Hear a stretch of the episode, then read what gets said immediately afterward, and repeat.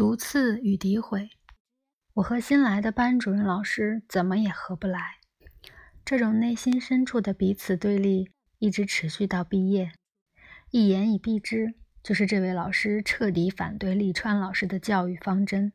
他总是找个什么借口借题发挥，嘲笑利川老师一直行之有效的教学方针。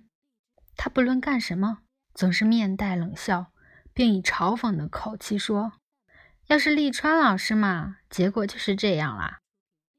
如果利川老师在嘛，他就一定这么干了。等等，他每次这么讲时，我都用脚踢邻桌的纸草，只是纸草冲我一笑，算是对我的回答。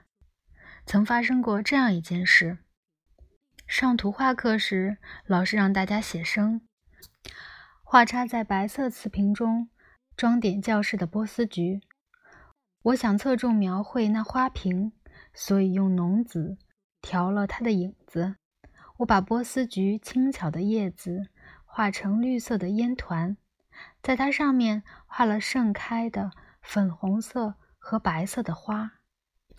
新任老师把我这幅画贴在黑板旁做告示用的木板上。这个告示板专门贴学生那些出色的书法、作文、绘画。给全体学生示范参考。老师说：“黑泽站起来。”我很高兴，以为又要夸奖我呢，颇有几分自豪地站了起来。然而，他却指着那幅画，把我骂个狗血喷头。那花瓶的影子像什么？哪里有这么浓紫的影子？这云一般的绿色是什么？如果有人说这是波斯菊的叶子，这个人不是混蛋就是疯子，他的话全是诋毁。他这么干是居心不良，满腹恶意。我感到自己面无血色，呆立当场。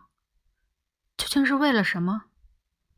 那天下课后，我像狠狠挨了一棒似的，一个人无精打采地往家走。正从服部板高坡往下走时，植草追了上来。小黑，这家伙讲的太没有道理了，简直胡说八道。我们不理他。植草反复的说这几句，一直陪我走到我家。我觉得这一天是我平生第一次蛰到毒刺，跟这样的老师学习不可能有什么乐趣。但我决心为了我的学业顽强的奋斗下去，坚持到底，绝不招惹他一句指责。这天下午回家时，我心烦意乱，感到这段路比往日长了三倍，而且这天在书法老师那里学书法也很不愉快。